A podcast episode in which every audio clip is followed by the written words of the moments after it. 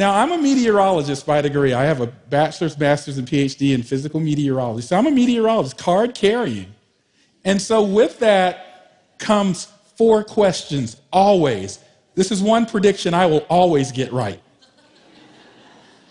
And those questions are Marshall, what channel are you on? Dr. Shepherd, what's the weather going to be tomorrow? And oh, I love this one.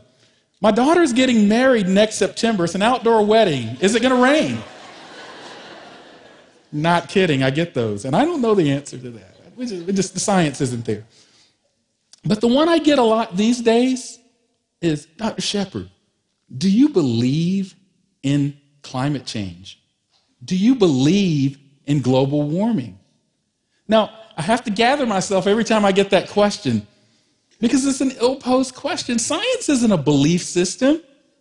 My son, he's 10, he believes in the tooth fairy. And he needs to get over that because I'm, I'm losing dollars fast. but he believes in the tooth fairy. But consider this Bank of America building there in Atlanta. You never hear anyone say, Do you believe if you go to the top of that building and throw a ball off, it's going to fall? You never hear that because gravity is a thing. So, why don't we hear the question, Do you believe in gravity? But of course, we hear the question, Do you believe in global warming? Well, consider these facts.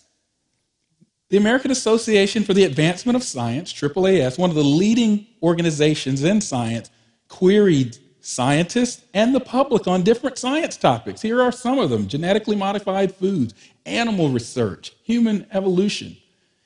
And look at what the scientists say about those, the people that actually study those topics in red, versus the gray, what the public thinks. How did we get there? How did we get there? That scientists and public are so far apart on these science issues. Well, I'll come a little bit closer to home for me climate change. 87% of scientists believe that humans are contributing to climate change, but only 50% of the public? How do we get there? So it begs the question what shapes perceptions about science? It's an interesting question and one that I've been thinking about quite a bit. I think that one thing that shapes perceptions in the public about science is belief systems and biases. Belief systems and biases. Go with me for a moment because I want to talk about three elements of that confirmation bias, Dunning Kruger effect, and cognitive dissonance. Now, these sound like big, fancy academic terms, and they are, but when I describe them, you're going to be like, oh, I recognize that. I even know somebody that does that confirmation bias. Finding evidence that supports what we already believe. Now, we're probably all a little bit guilty of that at times. Take a look at this. I'm on Twitter, and often when it snows, I'll get this tweet back to me. hey, Dr. Shepherd, I have 20 inches of global warming in my yard. What are you guys talking about climate change? I get that tweet a lot, actually. It's a cute tweet. It makes me chuckle as well. But it's oh so fundamentally scientifically flawed because it illustrates that the person tweeting doesn't understand the difference between weather and climate. I often say weather is your mood and climate is your personality. Think about that. Weather is your mood, climate is your personality. Your mood today doesn't necessarily tell me anything about your personality, nor does a cold day tell me anything about climate change, or a hot day for that matter. Dunning Kruger. Two scholars from Cornell came up with the Dunning Kruger effect. If you go look up the peer reviewed paper for this, you will see all kinds of fancy terminology. It's an illusory superiority complex, thinking we know things. In other words, people think they know more than they do, or they underestimate what they don't know. And then there's cognitive dissonance. Cognitive dissonance is interesting. We just recently had Groundhog Day, right? Now, there's no better definition of cognitive dissonance than intelligent people asking me if a rodent's forecast is accurate. but I get that all of the time. but I also hear about the Farmer's Almanac. We grew up on the Farmer's Almanac, people are familiar with it. The problem is, it's only about 37% accurate according to studies at Penn State University. But we're in an era of science where we actually can forecast the weather. And believe it or not, and I know some of you are like, yeah, right, we're about 90% accurate or more with weather forecasts. You just tend to remember the occasional miss. You do.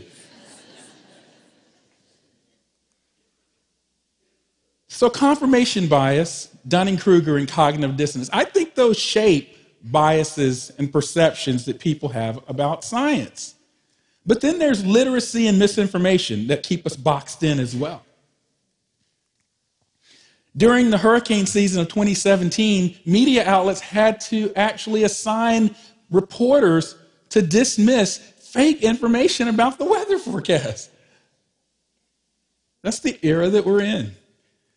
I deal with this all the time in social media. Someone will tweet a forecast. That's a forecast for Hurricane Irma, but here's the problem it didn't come from the Hurricane Center. But people were tweeting and sharing this, it went viral. It didn't come from the National Hurricane Center at all. So I, I spent 12 years of my career at NASA before coming to the University of Georgia, and I chair their Earth Science Advisory Committee. was just up there last week in D.C. And I saw some really interesting things. Here's a NASA model and science data from satellites showing the 2017 hurricane season. You see Harvey, Hurricane Harvey there? Look at all the dust coming off of Africa. Look at the wildfires up in northwest uh, US and in, in western Canada. There comes Hurricane Irma. This is fascinating to me, but admittedly, I'm a weather geek. But more importantly, it illustrates that we have the technology to not only observe the weather and climate system, but predict it. There's scientific understanding. So there's no need for some of those perceptions and biases that we've been talking about. We have knowledge. But think about this this is Houston, Texas, after Hurricane Harvey. Now, I write a contribution for Forbes magazine periodically, and I wrote an article a week before Hurricane Harvey made landfall saying there's probably going to be 40 to 50 inches of rainfall. I wrote that a week before it happened. But yet, when you talk to people in Houston, people were saying, We had no idea it was going to be this bad. I'm just, a week before. But I know it's, it's, it's, amusing, but the reality is we all struggle with perceiving something outside of our experience level. People in Houston get rain all of the time, they flood all of the time, but they've never experienced that. Houston gets about 34 inches of rainfall for the entire year. They got 50 inches in three days. That's an anomaly event. That's outside of the normal. So, belief systems and biases, literacy and misinformation, how do we step out of the boxes that are cornering our perceptions? Well, we don't even have to go to Houston. We can come very close to home. Remember Snowpocalypse? Snowmageddon?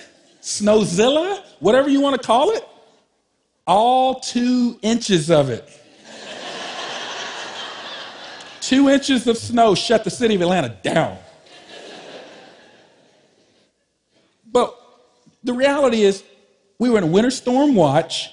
We went to a winter weather advisory, and a lot of people perceived that as being a downgrade. Oh, it's not going to be as bad. When in fact, that was a, the perception was that it was not going to be as bad, but it was actually an upgrade.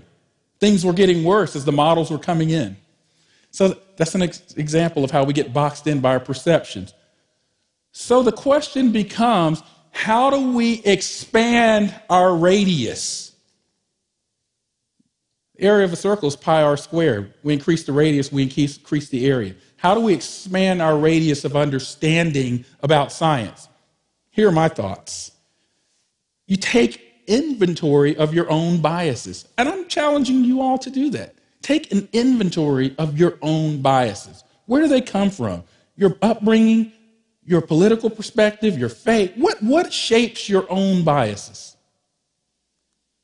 Then evaluate your sources. Where do you get your information on science? Where do you read? What do you listen to to consume your information on science? And then it's important to speak out. Talk about how you evaluated your biases and evaluated your sources. And I want you to listen to this little 40 second clip from one of the top TV meteorologists in the US, Greg Fishel, uh, in the Raleigh Durham area. He's revered in that region, but he was a climate skeptic. But listen to what he says about speaking out. The mistake I was making and didn't realize it until very recently was that I was only looking for information to support what I already thought and was not interested in uh, listening to anything contrary. And so I woke up one morning and uh, there was this question in my mind about uh, uh Greg, are you engaging in confirmation bias? Are you only looking for information to support what you already think? And if I was honest with myself and I tried to be, I admitted that's, that was going on.